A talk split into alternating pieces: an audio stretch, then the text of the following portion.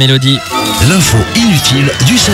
Et figurez-vous qu'une étude a réussi à faire le lien entre la courbe des salaires et les fréquences des rapports sexuels. Ah bon Eh oui, en se penchant sur 8000 dossiers de sujets âgés de 26 à 50 ans, les chercheurs sont ainsi parvenus à la conclusion que les personnes ayant 4 relations sexuelles et plus par semaine gagnent en moyenne 5% de plus que les autres.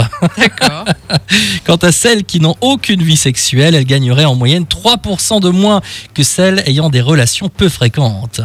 C'est fou ça quand Vous même. êtes très sérieuse, Très évidemment. sérieuse évidemment. Alors comment expliquer euh, ces résultats Bah, très bonne question. Eh bien les Comment expliquer bah oui, ces comment résultats expliquer ça Les chercheurs sont assez divisés sur le sujet quand même. Soit les personnes sexuellement épanouies se sentent donc mieux au travail et réussissent donc forcément mieux professionnellement, Mhm. soit celles qui ont le plus de succès professionnel n'ont pas à se prendre la tête avec leur travail parce qu'ils font souvent l'amour. D'accord. Voilà, donc euh, deux explications qui peuvent se tenir. À noter qu'en France, le nombre de rapports sexuels moyens s'élève à 8 fois par mois. Ok. Pas étonnant que de nombreux salariés se plaignent de leur salaire du coup.